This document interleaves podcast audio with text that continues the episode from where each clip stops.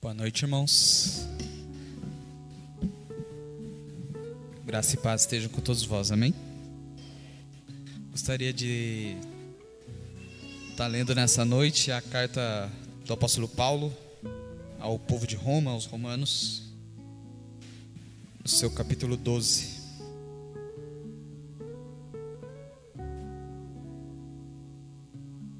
Romanos 12.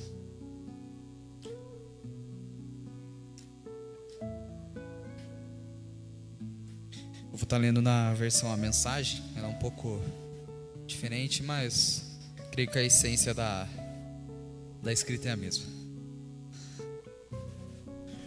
Portanto, com a ajuda de Deus, quero que vocês façam o seguinte: entregue a vida cotidiana, dormir, comer, trabalhar, passear, a Deus como se fosse uma oferta. Receber o que Deus fez por vocês é o melhor que podem fazer por Ele. Não se ajuste demais à sua cultura, a ponto de não poderem pensar mais. Em vez disso, concentre a atenção em Deus. Vocês serão mudados de dentro para fora. Descubram o que Ele quer de vocês e tratem de atendê-lo. Diferentemente da cultura dominante, que sempre os arrasta para baixo a nível de imaturidade. Deus extrai o melhor de vocês e desenvolve em vocês uma verdadeira maturidade. Ao escrever para vocês, sinto profunda gratidão por tudo que Deus me deu, especialmente pela responsabilidade que tenho por vocês. Vivendo assim como cada um de vocês em pura graça, é importante que não tenham um conceito errado de vocês mesmos, achando que tem alguma bondade para apresentar a Deus. Não. É Deus quem concede tudo a vocês. O único modo de nos entendermos é pelo que Deus é e pelo que Ele faz por nós faz por nós, não pelo que somos e fazemos por ele. Assim, somos como as várias partes do corpo humano. Cada parte tem seu significado no corpo, visto como todo, mas não o contrário. O corpo de que estamos falando é o corpo formado pelas pessoas escolhidas por Cristo. Cada um de nós encontramos, cada um de nós encontra significado e função como parte desse corpo. Não podemos ser como um dedo decepado que não tem valor então, desde que estejamos ligados às outras partes constituídas de maneira genial e funcionando maravilhosamente no corpo de Cristo, sejamos o que fomos feitos para ser, sem inveja ou sentimento de superioridade sobre os outros, sem tentar ser algo que não somos. Se você prega, então pregue a mensagem de Deus. Se você ajuda, ajude. Não tente assumir o comando. Se você ensina, apegue-se ao ensino. Se você tem a capacidade de encorajar, encorajar, tome cuidado para não se tornar autoritário. Se você recebeu alguma posição de responsabilidade, não manipule. Se você foi chamado para ajudar gente em angústia, fique de olhos abertos e seja rápido em responder. Se você trabalha com os desamparados, não se permita ficar irritado ou deprimido por causa deles. Mantenha o sorriso. Amem de verdade, não de maneira fingida. Evitem o mal ao máximo. Apegue-se ao bem como puderem. Sejam bons amigos que amam profundamente e não procurem estar em evidência. Não se deixem esgotar. Mantenham-se animados e dispostos. Sejam servos vigilantes do Senhor, com uma expectativa alegre. Não desistam em tempos difíceis, mas orem com fervor, ajude os cristãos necessitados e pratique a hospitalidade. Abençoe os inimigos, que não haja maldição em suas palavras. Riam com seus amigos quando eles estiverem alegres Chorem com eles quando estiverem tristes. Ajudem uns aos outros. Não sejam arrogantes. Façam amigo entre as pessoas mais simples. Não se julguem importantes. Não revidem. Descubram a beleza que há em todos. Se você a descobriu em você, faça o mesmo com todos. Não insistam na vingança. Ela não pertence a vocês. Eu vou julgar, eu vou, eu vou cuidar disso, diz o Senhor. As Escrituras recomendam: se você vir seu inimigo com fome, oferece-lhe algo bom de almoço. Se ele estiver com sede, dele de beber. Sua bondade irá surpreendê-lo. Não permita que o mal vença em sua vida, mas vença o mal com a prática do bem. Amém. Capítulo inteiro. Aqui na, na carta do apóstolo Paulo a, ao povo de Roma, aos romanos. O Romanos, como um todo, é uma carta bastante interessante. Na verdade, do capítulo 1 ao capítulo 11, Paulo começa a tratar de coisas, digamos assim, mais teóricas. Do capítulo 1 ao capítulo 11, Paulo começa a falar sobre. Ele fala sobre salvação, fala sobre idolatria no seu capítulo 1, fala sobre a obra do primeiro Adão e compara com o segundo Adão, que é Cristo, fala sobre os escolhidos, fala sobre para quem vai a salvação, fala sobre não desistir e tem uma tremenda discussão nos seus mais de dois mil anos de cristianismo sobre a teologia em si de Romanos. Mas no capítulo 12, Paulo começa a verbalizar. Paulo começa a falar com uma igreja o que, que ela deve fazer, o que, que ela deve colocar em prática no seu dia a dia. Ele termina toda uma parte teórica do capítulo 1 ao 11, explicando sobre Cristo e vendo coisas do Velho Testamento e a comparação da natureza humana com a natureza de Adão, com a natureza divina e também humana de Cristo. E no capítulo 12 ele começa a falar com aquela igreja depois de tudo isso. É meio que o capítulo 12 é uma conclusão do, de todos os capítulos do 1 ao 11. O capítulo 12 é uma conclusão individual e o capítulo 13 acaba sendo uma conclusão sobre a responsabilidade civil. Mas se atentando ao capítulo 12, Paulo Paulo ele vai falar muito dessa vida prática e dessa verbalização das vidas dos, dos cristãos. Eles em comunidade e eles para aqueles que não participam da comunidade. E eu acho interessante porque durante esse capítulo do 1 a 11, é, Paulo, quando ele faz a comparação entre o primeiro Adão, Adão de Gênesis, e o segundo Adão, Adão Cristo, ele precisava trazer algo prático de verdade, de como é andar como Cristo andou. Como é viver a vida que Cristo viveu e a vida que Cristo espera que nós vivemos. Porque seria muito fácil ele, como um pastor ou mensageiro, ele falar tudo bonito, mas tipo, beleza, e aí, Paulo, o que, que a gente faz? E, e, isso é praticamente o capítulo 12, é ele falando o que, que a gente deve fazer. E nisso a gente se apega um pouco, nesse final e começo de ano, que, que a gente pode fazer para esse ano que está vindo agora, esse ano novo que está vindo agora? Tem uma, tem uma, tem uma frase bem famosa que fala que salvação é quando a pessoa sai do mundo e santidade é quando o mundo sai da pessoa. Eu gostaria de readequar essa frase porque a Bíblia ela não deixa em claro essa separação do que é sacro, o que é profano, do que é santo, do que é do mundo. Mas ela deixa claro a diferença de viver sobre embaixo da graça e viver sobre debaixo da lei.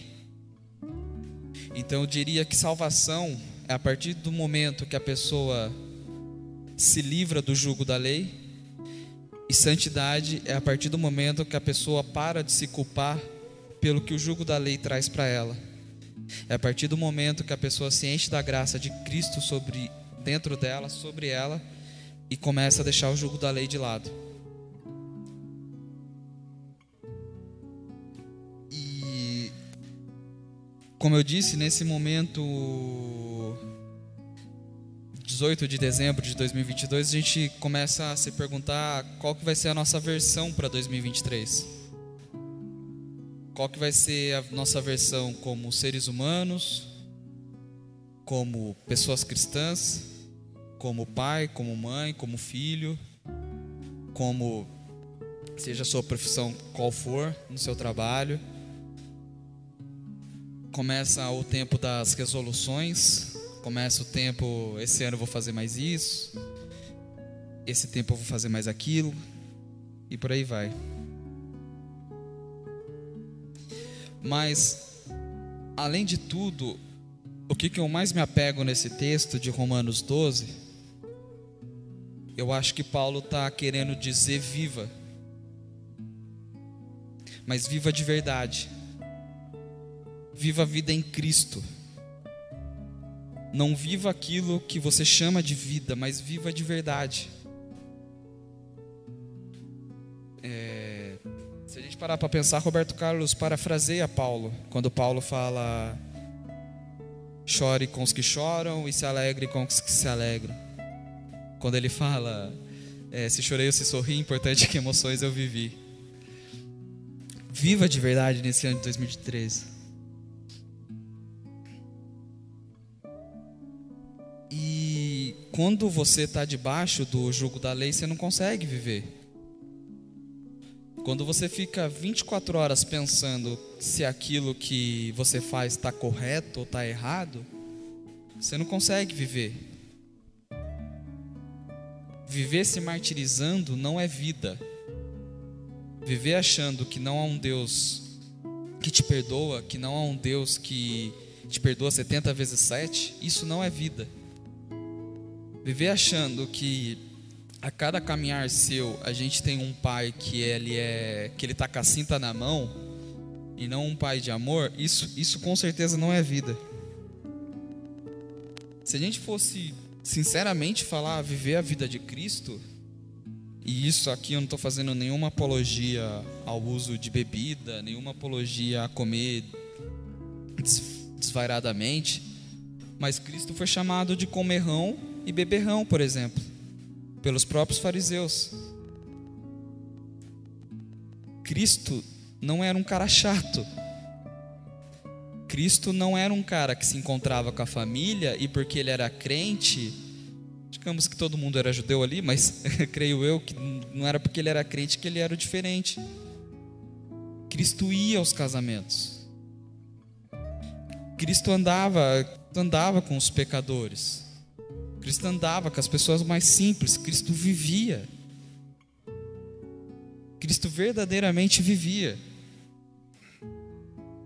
Talvez a única diferença que Paulo fala para a gente renovar nossa mente e que não era para viver como os romanos, seria que, diferente dos romanos, nós pensamos coletivamente. E diferente dos romanos, que nos rege é a regra do amor.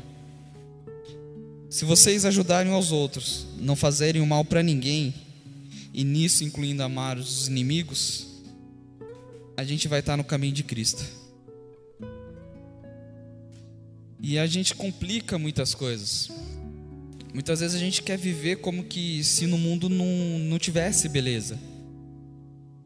Como que se a gente tem que viver o resto da vida dando chicote em nós mesmos, porque depois lá no final, é, porque lá no final a gente vai ser recompensado e não que a gente não vai ser, não vai ter o nosso galardão, não que a gente não vai ter a nossa salvação, não é sobre isso.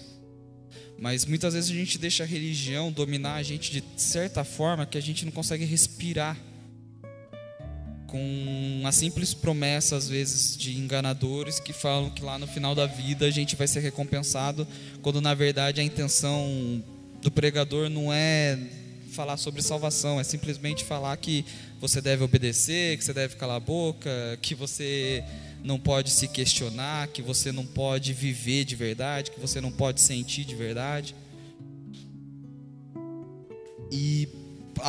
E com o passar a gente acaba às vezes vivendo como robô. A gente não vive de verdade. Por exemplo, quem essa semana às vezes não levou uma frase de chateação e muitas vezes para não ficar chato guardou para si e não chegou na pessoa tipo, oh, desculpa, mas isso me chateou. Eu sinto emoções, eu sou humano, eu não sou robô.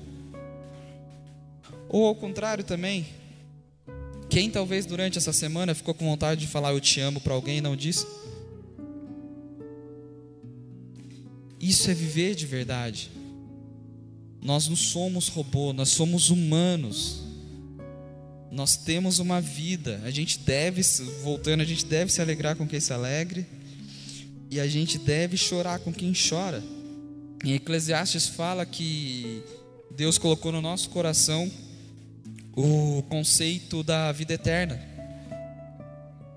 E é uma, um conceito de vida, e como a própria Bíblia diz, vida com abundância, vida, vida com substância, não é uma vida rasa, não é uma vida qualquer.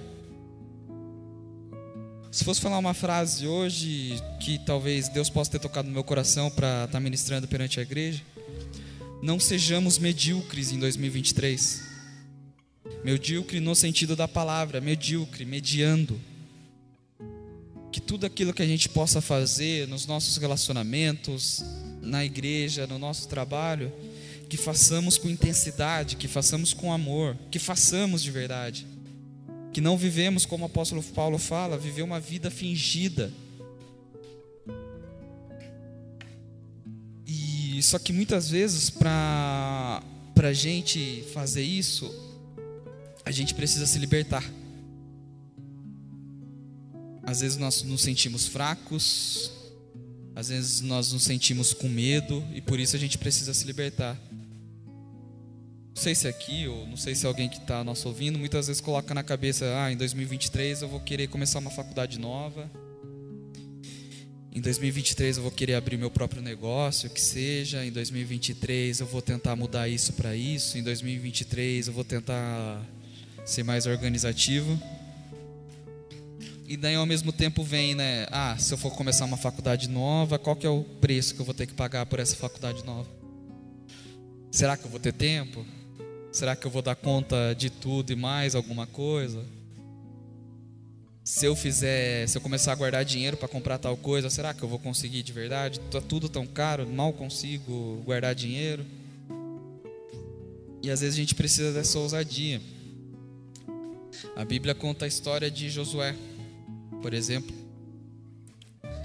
Josué, para quem não sabe, uma história bem famosa, mas é um dos dois espias que vai visitar a terra de Canaã e volta dando coragem ao povo.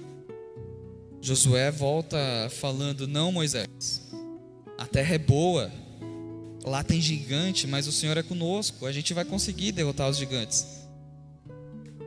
Só que quando Moisés morre e ele toma a liderança, aí ele quer dar para trás. Aí ele começa a ter medo. É o síndrome do impostor, como o pessoal diz. Porque quando era Moisés a liderança e ele era um ajudante, ele era um bom ajudante, mas a partir do momento que ele toma a liderança e assume uma responsabilidade maior, ele começa a ter medo. E Deus apenas faz o um questionamento para ele: Josué, não fui eu que te escolhi? Seja forte, seja corajoso e vá. Segue adiante. É o Senhor teu Deus que te escolheu. Não, não foi Moisés, foi o Senhor teu Deus que te escolheu. E quantas vezes a gente não tem medo? Quantas vezes a gente não começa a pensar, poxa, mas será que será que vai dar certo? Será que vai funcionar? É claro que, e muitas vezes, coisas na nossa vida, nem tudo vai dar certo. É, se eu chegasse aqui e falasse, poxa, tudo que você for colocar nos seus planos vai dar certo em 2023, eu estaria sendo um falso profeta, eu estaria mentindo para você. Mas em tudo que você for fazer e for fazer com intensidade, saiba que Deus é com você, que Deus está do seu lado. Que Deus é seu combustível, que Deus é seu amigo, que o Ebenezer é sempre, que a gente, como igreja, a primeira igreja batista, possa estar falando nessa noite, Ebenezer, até aqui nos ajudou o Senhor, e eu sei que no final do ano que vem a gente pode estar falando de novo, Ebenezer, até aqui nos ajudou o Senhor. O Senhor sempre vai estar do nosso lado, o Senhor sempre vai estar conosco.